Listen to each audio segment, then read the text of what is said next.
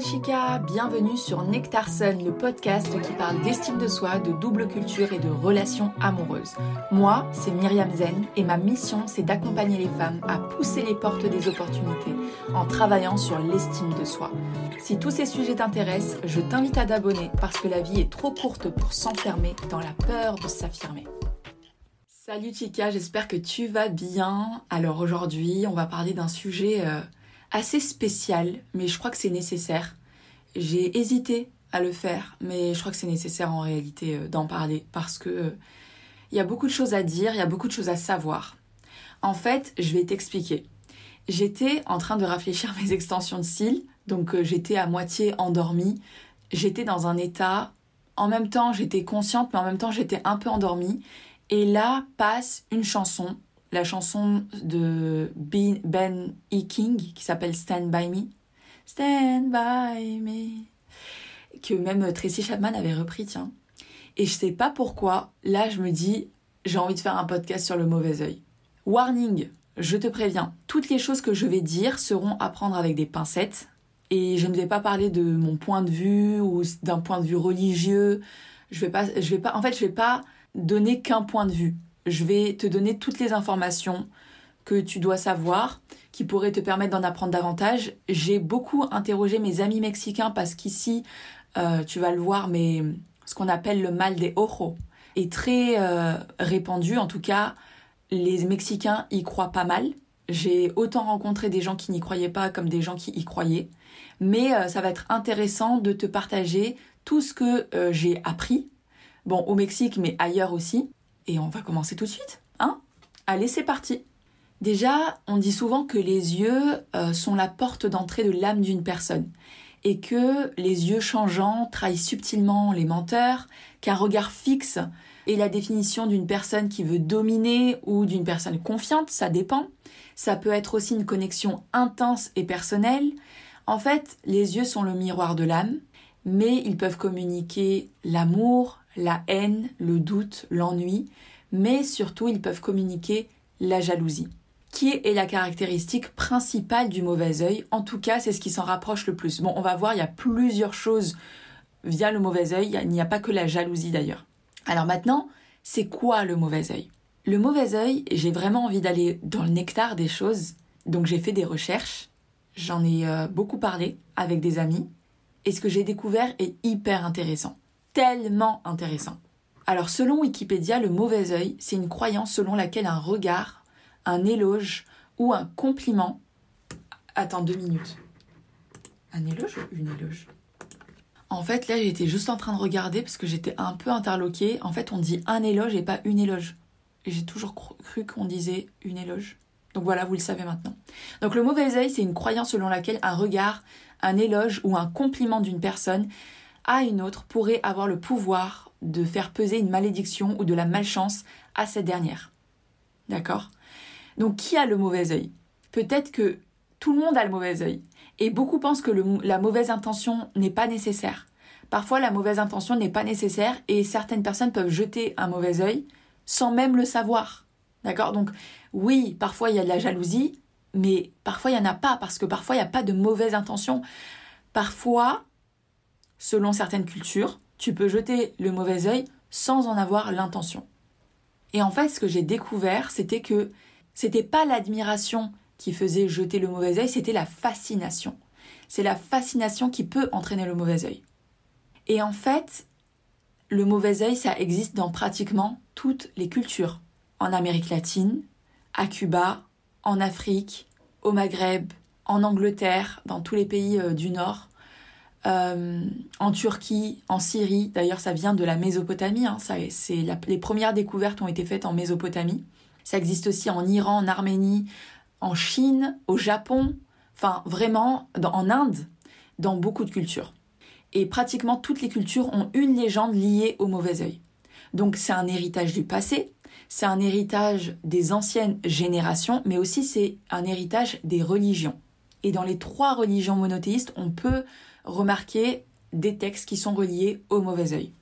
Et ce qui était très intéressant, c'est que j'ai découvert que le philosophe grec Plutarque avait suggéré une explication scientifique, aujourd'hui réfutée, mais je pense que c'est important d'en parler. Il disait que l'œil humain avait le pouvoir de libérer des rayons d'énergie invisibles qui étaient dans certains cas assez puissants pour tuer des enfants ou des petits animaux. Et il affirmait aussi que certaines personnes possédaient une capacité encore plus forte à fasciner, citant des groupes de personnes au sud de la mer Noire, comme étant étrangement compétentes pour conférer la malédiction. Et le plus souvent, ceux que l'on dit le plus aptes à délivrer la malédiction ont les yeux bleus parce que c'est une rareté génétique dans la région méditerranéenne. Au Mexique, j'ai découvert que, en parlant avec euh, des amis, que lorsque tu as un bébé devant toi et que tu le trouves mignon, mais que tu ne le touches pas, alors tu lui donnes le mauvais œil. Mais si tu l'aimes, enfin tu l'aimes, tu l'apprécies, tu le trouves mignon et que tu le touches, alors là, tu ne lui portes pas le mauvais œil. Et j'ai une amie qui m'a euh, raconté quelque chose de assez drôle, qui m'a dit qu'un jour elle était sur le Malécon avec une amie qui avait un bébé, une poussette, un bébé, etc. Elle marchait. Et là, il y a une femme qui traverse la route et qui vient toucher le bébé pour ne pas lui porter le mauvais œil. Et ma copine me dit, mais j'étais euh, étonnée parce que quand même elle a traversé toute la route pour venir toucher le bébé. Ensuite, une autre amie m'a dit qu'au Mexique, les jumeaux ont un pouvoir spécial, ils ont le pouvoir de donner le mauvais œil. Donc il y a aussi quelque chose qu'on fait au Mexique, c'est que on met un bracelet au bébé pour leur apporter plus de protection. De toute façon, tout à, l'heure, on va parler des protections euh, selon les différentes euh, cultures. Donc le bracelet, c'est pour les bébés, mais c'est aussi pour les adultes. Vous savez, c'est le bracelet avec l'œil en fait. Hein. Et en fait, ce bracelet-là, il absorbe, et s'il y a trop de mauvais œil, alors l'œil à l'intérieur grandit. Et dans ce cas-là, il faut le remplacer. Et en fait, j'ai une amie mexicaine qui m'a dit qu'elle avait une amie qui a vraiment vu l'œil de son bracelet grandir. Et donc, elle a remplacé. Et ma copine, qui elle ne croit pas au mauvais œil, lui a dit Mais comment c'est possible que l'œil euh, sur ton bracelet grandit? Elle lui dit Je te jure que l'œil y grandit. Pour les bébés, ce que j'ai compris, c'est qu'en fait, il faut toucher le bébé pour pas garder ce désir, cette envie à l'intérieur de soi et donc lui porter le mauvais œil. Donc il faut toucher le bébé. Et en fait, ce qui était très intéressant, j'ai fait un parallèle dans mon esprit avec l'islam, c'était que la grand-mère de mon ami, qui est très catholique, lui a dit qu'en fait le, le, bracelet ne protège rien du tout et qu'en fait ce n'est pas bon de porter ce bracelet en pensant qu'il va te protéger du mauvais œil. Et c'est exactement la même chose en islam. En islam, il n'y a pas d'association, seul Dieu peut te protéger du mauvais œil, et donc le fait d'avoir des bracelets, la main de Fatma, etc., on va le voir par la suite, euh, ne sont pas du tout de bonnes choses. Et en fait, c'est Alors maintenant, je vais te parler un peu de ce que j'ai vu dans différentes cultures, dans différentes religions. À Cuba, la croyance euh, du mauvais œil, elle est très répandue et particulièrement répandue dans les zones rurales. Et à Cuba, en fait, les nouveau-nés reçoivent souvent un porte-bonheur qu'ils appellent azabache. Azabache ah, ou azabache, je ne sais pas comment ça se prononce. C'est pour les protéger du mauvais œil. En islam, c'est quelque chose qu'il faut croire. Le mauvais œil est quelque chose que les croyants doivent croire. Le prophète Mohammed a notamment dit le mauvais œil est vérité, et s'il y avait quelque chose qui dépassait la prédestination, ce serait le mauvais œil. Donc voilà, en islam, c'est quelque chose qu'il faut croire. C'est pareil dans la tradition juive. Dans la tradition juive, il y a le fil rouge qui est utilisé pour protéger du mauvais œil, les symboles de la figue et du poisson aussi.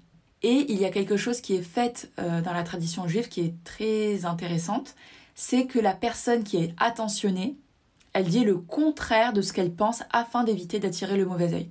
Par exemple, au lieu de dire euh, Waouh, je te trouve super belle aujourd'hui, bah, tu vas dire waouh, tu es très moche aujourd'hui. C'est un exemple très grossier, mais c'est l'idée.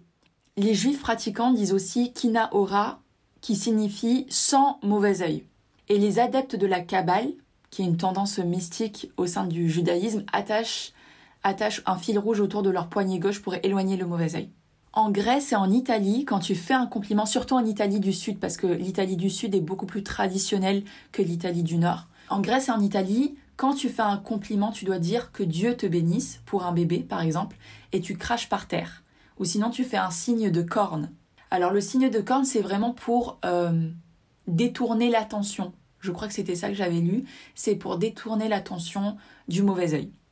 En Iran et en Arménie, c'est encore différent. Il y a d'autres choses que l'on fait pour éloigner le mauvais œil. Donc euh, chez les Arméniens, on se gratte rapidement le derrière en prononçant l'expression, désolé pour ma prononciation, hein, char achk pour éviter qu'un compliment ne se transforme en malédiction. Et les Assyriens, eux, préfèrent plutôt euh, pincer que gratter. Et ils disent juste après ça les mots Feesa Mocha Mashallah. Et en théorie, la douleur ressentie par le léger pincement devrait faire en sorte que le mauvais œil ne soit, ne soit plus envieux de votre succès, puisque jusqu'à présent, vous souffrez. Vous voyez, en fait, c'est vraiment... Euh, il y a vraiment la, la notion de souffrance, en fait. Le fait que tu aies souffert efface l'envie. En islam, pour protéger du mauvais œil, on dit mashallah, qui signifie ce que Dieu a voulu.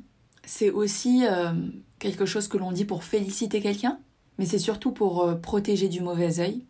Maintenant, parlons des amulettes. Alors, je pense que vous connaissez absolument tous l'œil, euh, le nazar bonkuk en Turquie. C'est un œil, un regard qui est utilisé en Turquie pour protéger du mauvais œil. Vous avez aussi la main de Fatma. Alors, le nom de Fatma, ça fait référence à Fatima Zahra, qui est la fille du prophète Mohammed, et qui remonte à des temps pré-islamiques. Mais on l'a trouvé aussi, euh, on a trouvé des traces de la main de Fatma, des traces archéologiques dans la civilisation carthaginoise, qui était associée à la déesse Tanit, qui était une déesse berbère, qui croyait en son pouvoir protecteur et qui ont transmis cette croyance à leurs conquérants arabo-musulmans. Et elle est censée apporter la protection divine. Mais le musulman doit demander de l'aide et la protection à Allah seul et à lui seul. Donc en fait, euh, le fait d'utiliser des amulettes, etc., est interdit en islam. En Corse, c'est l'œil de Sainte Lucie qui protège. Après, vous avez les, amulettes oculaires. Les amulettes oculaires, ce sont euh, ce que vous voyez donc en Turquie, en Grèce, etc. La première version, elle, a été, elle remonte à 3300 avant Jésus-Christ. Elles ont été découvertes à Tel Brak, qui est euh, une ville, une ancienne ville de Mésopotamie, qui est aujourd'hui la Syrie. Aussi, il faut savoir que dans certaines communautés bédouines, les mères ne soignent pas l'apparence de leurs enfants de crainte que leur beauté ne suscite la jalousie. Donc il y a plein de choses qui sont faites au quotidien par, par certaines communautés, etc., pour faire en sorte d'éloigner le mauvais œil. Alors, en réalité, pourquoi moi je te parle de tout ça? Pourquoi est-ce que je te parle du mauvais œil, etc. Je me suis rendu compte, bon, après avoir coaché beaucoup de femmes et après avoir euh, écouté beaucoup de gens autour de moi, etc., que le mauvais œil, bien qu'il était une croyance reconnue dans les religions, dans les cultures, etc., il était aussi un moyen de déresponsabilisation par certaines personnes. Et on le sait aujourd'hui, la déresponsabilisation, elle empêche le changement. En fait, c'est très tentant de considérer le mauvais œil comme une ancienne croyance et qui est discréditée et qui ne joue aucun rôle dans notre monde du XXIe siècle. Sauf que c'est pas le cas. C'est pas le cas parce que le mauvais œil continue aujourd'hui d'être un facteur puissant qui affecte considérablement les comportements d'innombrables et de millions de personnes à travers le monde. Par exemple, aujourd'hui, je sais pas moi, imaginons qu'aujourd'hui, tu sois à vélo, tu fasses du vélo et tu tombes. Il y a une personne qui va dire c'est le mauvais œil et il y a une autre personne qui va dire bah c'est la vie. Enfin, c'est la volonté de Dieu ou euh, bah, c'est ce qui devait m'arriver. Ou d'autres personnes qui vont dire c'est le karma. En fait, chaque personne va expliquer selon sa perception des choses, d'accord? Et en fait, je te parle du mauvais œil parce que dans les communautés maghrébines, africaines, euh, méditerranéennes en fait, vraiment, euh, je, vois ça vraiment en Méditerranée, mais aussi au Mexique. Hein. Beaucoup de gens vont dire bah c'est le mauvais œil. J'ai un couple d'amis qui m'expliquaient qu'en fait ils avaient euh, un ami qui leur disait à chaque fois qu'il leur arrivait, qu'il lui arrivait un malheur dans sa vie, il disait c'est le mauvais œil. Et en fait, c'était un homme qui ne se remettait jamais en question.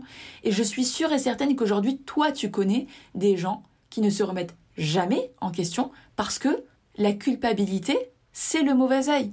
C'est les gens qui portent le mauvais œil. En fait, ils ne vont jamais se remettre en question et donc ces gens ne vont jamais évoluer. Et ça, en fait, c'est très euh, dangereux en fait de dire ben, c'est le mauvais œil. C'est toujours le mauvais œil.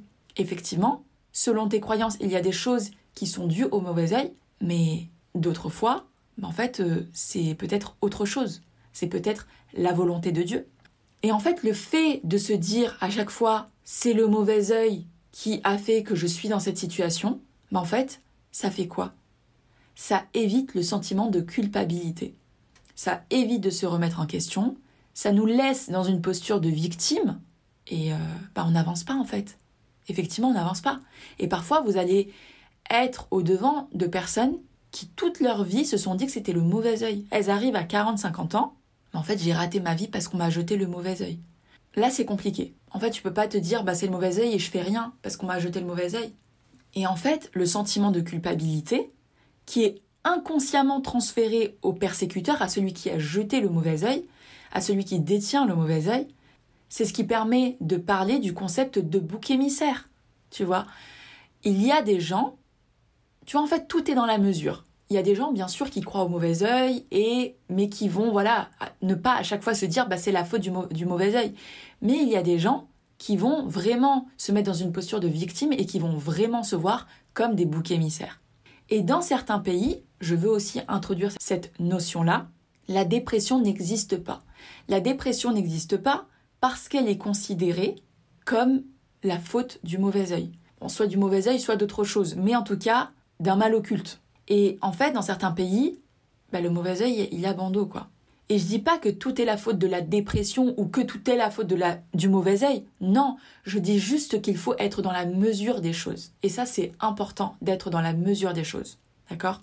En tout cas, j'ai lu des témoignages dans certains villages au Maroc, quatre personnes qui étaient, qui étaient considérées par les villageois comme quatre personnes qui portaient facilement le mauvais œil. Quand cette personne était interviewée, au début elle disait mais non, moi je porte pas de mauvais œil, etc.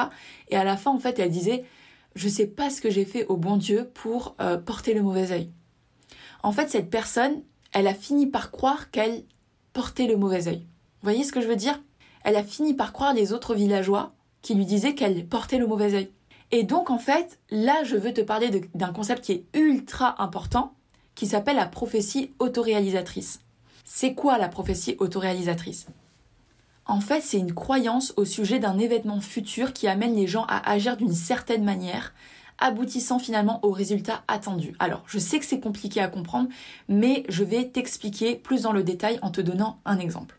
Imaginons qu'aujourd'hui, tu es en couple avec euh, ton mec et euh, tu te dis euh, ouais, je sens, je sens, je sais pas pourquoi, mais je sens qu'il va me quitter dans trois mois oui, je sens qu'il va me quitter dans les prochaines semaines. À partir de ce moment-là, toi, tu vas commencer à changer ton comportement. Tu vas être plus froide, plus distant, tu vas pas lui donner la même attention que tu fais d'habitude. Et effectivement, quelques semaines après, quelques mois après, il décide de rompre avec toi. Ça, ça s'appelle une prophétie autoréalisatrice. Le fait d'avoir cru à cela, ça a changé ton comportement. Et le fait d'avoir changé ton comportement a amené à ce résultat. Et toi, tu t'es dit quoi? Bah voilà, je le savais. Effectivement, tu le savais, mais en fait, c'est pas le fait que tu le savais qui s'est réalisé, c'est le fait que tu as changé ton comportement. Et ça, c'est hyper important. Je te donne un autre, exemple, comme ça, c'est plus clair. Tu as un entretien d'embauche et tu te dis waouh, je sens que ça va pas bien se dérouler. Le fait de croire que ça va pas bien se dérouler, tu vas bégayer, tu vas être stressé, tu vas pas faire en sorte que cela se passe bien. Donc, le fait de croire cela va changer ton comportement. Et en fait, à la fin, tu rates ton entretien d'embauche. Effectivement, et tu te dis, bah voilà, je le savais. Voilà, là je t'ai donné des exemples qui sont de la prophétie autoréalisatrice. La deuxième étape, c'est la boucle. Ça peut être l'attitude de la personne. En fait, la prophétie, elle se réalise pourquoi? Pas parce que tu as cru à cela, c'est parce que tu as changé ton comportement parce que tu as cru à cela. Tu vois ce que je veux dire? Et ça, c'est subtil, mais c'est très important de le comprendre. Et donc, ça va confirmer ta croyance initiale qui va t'inciter à t'accrocher à la même notion dans des situations similaires à l'avenir. Et donc, c'est pour ça que je te dis que c'est hyper important. En fait, la prophétie autoréalisatrice, le lien que je veux faire avec euh, le mauvais œil, c'est que plus tu vas croire qu'on t'a jeté le mauvais œil pour tout et pour rien, plus effectivement tu vas avoir des choses qui vont être similaires. Par exemple, hier je parlais avec un ami, donc je lui parle, c'est un Mexicain, je lui parle de ça, je lui parle du mauvais œil, de l'expérience, etc. Il me dit, moi, j'y crois, je crois pas au mauvais œil, moi, je crois à la loi de l'attraction, et je vais te donner un exemple. Alors là, il m'explique que un soir, il était dans son lit, et tout allait bien. Et en fait, tout allait tellement bien que il se dit, mais qu'est-ce qui peut m'arriver de pire là? Qu'est-ce qui peut m'arriver de pire? Et donc là, il s'en va, il va dans son lit, etc. Et il me dit, Myriam, je te promets, à peu près une heure après, je reçois un appel de ma copine qui me dit qu'elle veut rompre avec moi. En fait, il y a des gens dans cette situation qui auraient dit, bah voilà, je me suis porté le mauvais œil. Tu te dis, tu te dis quoi là à ce moment-là? Tu te dis, bah en fait, il s'est, porté le mauvais œil. Lui, il se dit quoi? Je crois pas au mauvais œil. Je crois qu'en fait tout est énergie et donc que c'est la loi de l'attraction et que effectivement, je me suis euh, envoyé une mauvaise énergie. Mon ego m'a dépassé d'une certaine manière. Il m'a donné un autre exemple qui m'a dit voilà, ça c'est la loi d'attraction. Il me disait, euh, bah voilà, un jour euh, j'allais en cours et en fait, euh, je voulais pas prendre de bus. Et là, je dis, oh mon Dieu, si seulement une personne pouvait s'arrêter pour me prendre. Dans sa tête, il se dit ça dans sa tête. Et il me dit, je te promets, Myriam, deux minutes après, il y a une personne qui, qui est arrivée, une femme, qui m'a dit, monte, je t'emmène. Ah, et, et, là, il a rien compris. Franchement, son, son cerveau a beaucoup bugué. Mais il s'est dit, mais franchement, c'est incroyable. Mais pourquoi? Parce que ce que tu crois se réalise. Tes pensées se réalisent. Plus tu vas croire que le mauvais œil te veut du mal, que les gens qui ont le mauvais œil vont te le porter, etc., plus effectivement, mais en fait, c'est parce que tu changes ton comportement par rapport à ça. Parce que tes pensées ont un énorme pouvoir. Je vais te donner une, plusieurs euh, expériences qui ont été faites par rapport à ça. Et je vais te parler de l'effet placebo. Alors, l'effet placebo, c'est quoi? Ça consiste à observer un résultat positif sur la santé suite à un traitement inactif. Et l'effet nocebo, c'est le contraire, c'est à l'opposé de cette observation, c'est lorsque le bilan de santé est négatif. Et en fait, dans les deux cas, le résultat de santé est provoqué par le pouvoir de la croyance. Lorsque la personne croit recevoir un traitement bénéfique, elle signale des changements positifs sur sa santé. Mais lorsqu'elle pense recevoir un traitement néfaste, elle signale des effets indésirables. Maintenant, je vais te parler d'une expérience qui a été réalisée dans les années 60 avec ça. Tu vas comprendre des chercheurs ont choisi au hasard deux groupes d'élèves dans une école primaire, Ils ont dit aux enseignants qu'ils identifiaient le premier groupe d'élèves comme des stimulants de croissance. Des stimulants de croissance, ça voulait dire qu'ils ont un potentiel élevé de croissance intellectuelle. Et ils ont désigné le deuxième groupe comme les élèves ordinaires qui devraient se développer à un rythme moyen. Huit mois plus tard, les chercheurs reviennent, ils revisitent les salles de classe, et ils administrent un test de QI aux deux groupes d'étudiants. Et là, ils font une découverte assez incroyable. Ils découvrent que les étudiants du groupe en croissance, le premier groupe, avaient des tests significativement plus élevés, même si ils étaient égaux auparavant. À ce moment-là, les chercheurs se sont dit on va approfondir, on va essayer de comprendre pourquoi c'est comme ça. En fait, ils ont remarqué que les attentes des enseignants vis-à-vis des élèves changer leur comportement à leur égard, comme le fait d'accorder plus d'attention et de soutien aux enfants en croissance. Ce qui a ensuite été intériorisé par les élèves pour modifier leurs croyances et leurs actions. Ça, c'est quoi? C'est une prophétie autoréalisatrice sur la croissance intellectuelle des élèves. En fait, ce que les chercheurs n'avaient pas dit aux enseignants au début, c'est que le premier groupe qui, eux, étaient stimulants de croissance, n'était en réalité pas stimulant de croissance. C'était juste un groupe qui a été formé au hasard. Il n'avait rien de spécial à la base. C'est juste le fait que lorsqu'on leur a dit ce groupe-là, ils sont stimulants de croissance, ils sont plus intelligents, etc., alors on leur, on leur a apporté plus de soutien, plus d'attention, ce qui a été intériorisé par les élèves et donc ce qui a donné un QI plus élevé. Et ça, c'est juste incroyable. Ça veut dire en fait ce que tu penses se réalise. Et la même chose a été faite, bon ça ça a été fait aux États-Unis parce qu'il n'y a qu'aux États-Unis qu'on peut faire des euh, études scientifiques sur les races.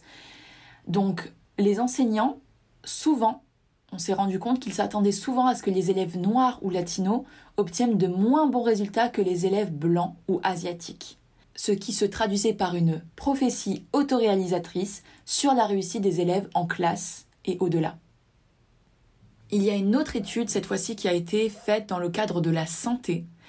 Et en fait, ça a été fait sur euh, l'évaluation de la chirurgie dans les cas de douleurs débilitantes sévères au genou.